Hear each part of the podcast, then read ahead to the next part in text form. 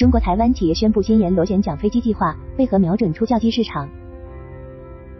一月十日，中国台湾航空工业发展公司汉翔航空工业 （AIDC） 宣布，他们已经完成了新型基础教练机第一阶段的初步设计，目前正在寻求台湾地区当局的批准，以获得资金推进该项目第二阶段详细设计，未定名，而单价已定。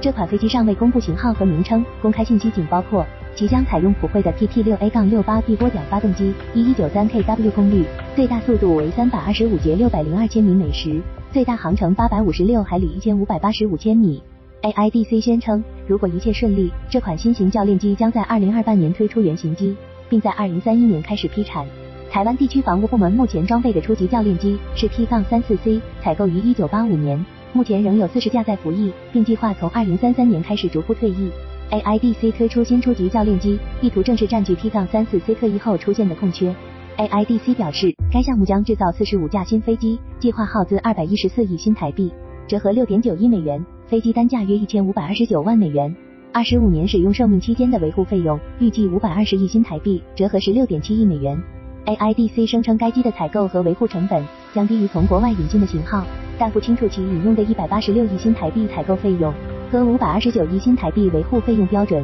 是与市场上哪一款同类机型对比而估计得来的。此外，AIDC 还强调，该项目可以实现百分之七十以上的本地化生产率，可以在其本地经济体系中拉动近三百九十亿新台币的经济。初教机市场价格走高。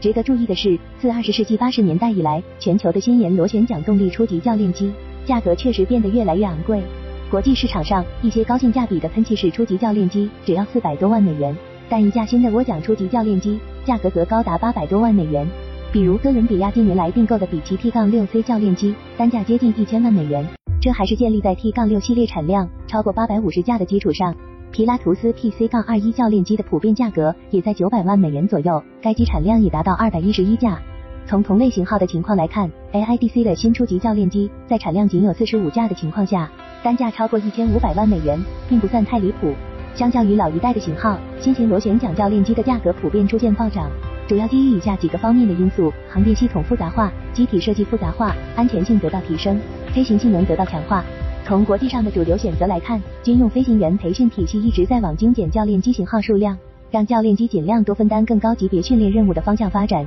以尽量降低成本。新型初级教练机采购成本的暴涨，恰恰是军队训练体系为了节约成本。逼迫教练机大幅度增添各种功能设计，强化各方面性能导致的。从枪炮射手到使用者和决策者，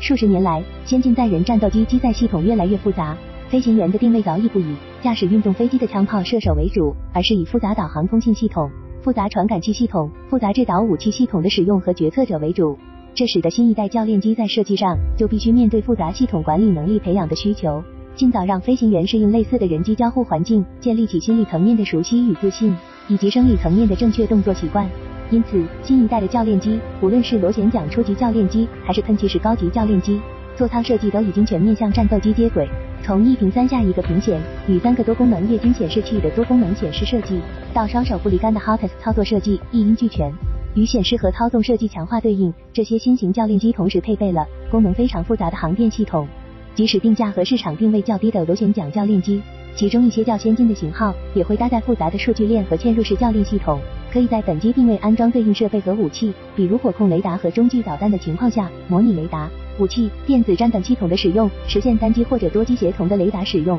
格斗、超视距空战训练。除了航电系统外，新型初级教练机的机体设计也变得更复杂，成本更高，比如为了扩展可用飞行高度，获得长时间的高空飞行能力。新型初级教练机普遍采用了增压座舱，并配备机载制氧设备，使用升限从传统的不足七千米增加到一万一千五百米以上。安全性是新型初级教练机的一个重点提升方向。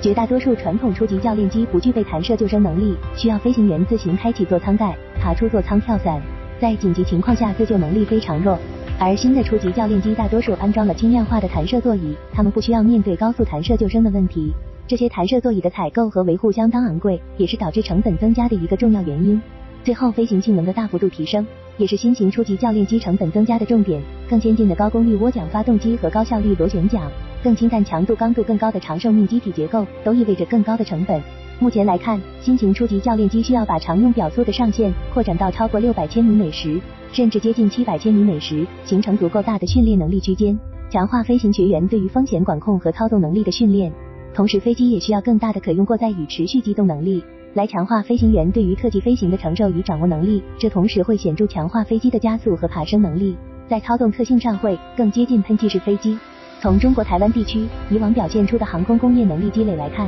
在发动机等关键设备可以通过进口等渠道获得的前提下，研制一款新型初级教练机，在技术上没有明显的阻碍，但在研制进度和费用控制上，能不能达到其宣称的水平，则只能由时间来证明。